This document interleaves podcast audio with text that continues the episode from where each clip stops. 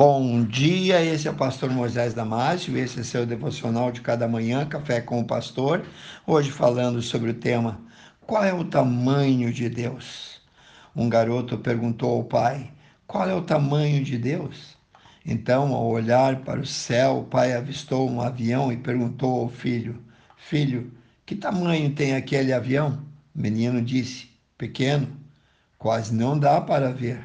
Então o pai o levou a ao aeroporto e, ao chegar próximo de um avião, perguntou: E agora, filho, qual é o tamanho deste? O menino respondeu: Nossa, pai, ele é incrível, é enorme. O pai então disse: Assim é Deus. O tamanho vai depender da distância que você estiver dele. Quanto mais perto você está dele, maior ele será na sua vida. Não há como medir o tamanho de Deus. Ele não cabe na imensidão do universo. Não existe um só lugar que o seu espírito não possa sondar. Não existe uma única pessoa que não mereça sua atenção e o seu amor. Ele é maravilhoso em seus planos e perfeito em suas obras. Contudo, para muitos, o Senhor está tão longe e quando se está longe de Deus, ele pode parecer muito pequeno e fraco.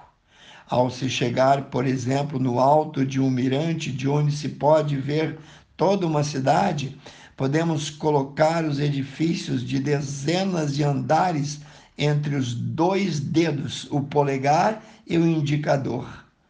O grande edifício fica pequeno, medindo centímetros, quando se chega longe dele.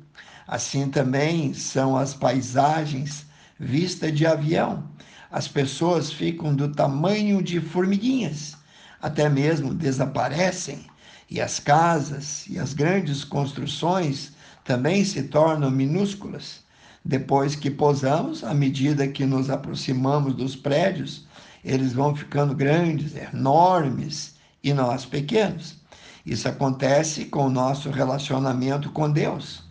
Quanto mais próximos estamos dele, mais experimentamos do seu poder, da sua graça, da sua grandeza, e aí vemos como somos pequenos e frágeis. Qual é o tamanho de Deus para você? Dependerá da distância que você se encontra dele. No Salmo 34, 8 diz: Provai e vede que o Senhor é bom, bem-aventurado o homem que nele confia. Deus é onisciente, onipresente e onipotente. Salmos 139, 13 a 8. O Deus onipotente criou não apenas o universo, os céus e a terra, mas também criou cada um de nós de uma forma assombrosamente maravilhosa. Deus trouxe à luz o que não existia. Do nada ele fez todas as coisas. Ele é a causa e não causa de todas as coisas. Ele existe antes de todas as coisas e tudo veio a existir por sua vontade e decreto.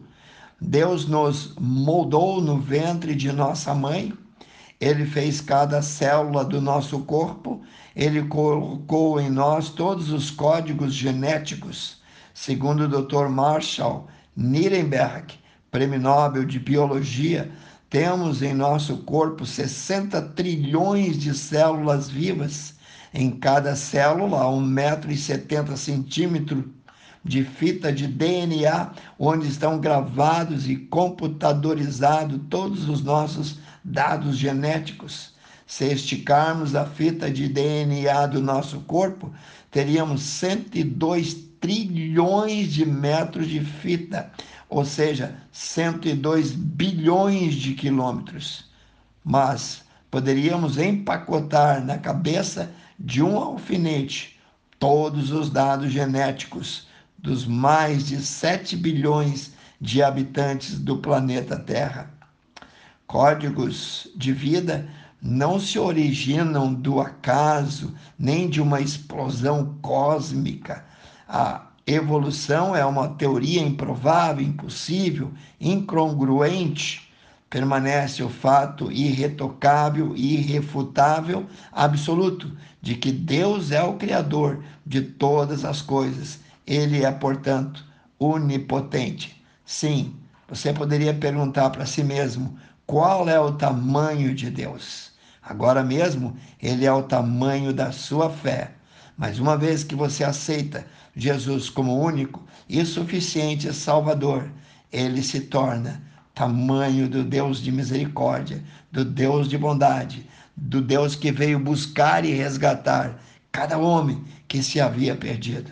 Que Deus te abençoe. Quero orar contigo, amantíssimo Deus e eterno Pai. Abençoe cada pessoa que ouviu esse devocional. Ajuda a entender, Senhor. Abre os olhos para a fé.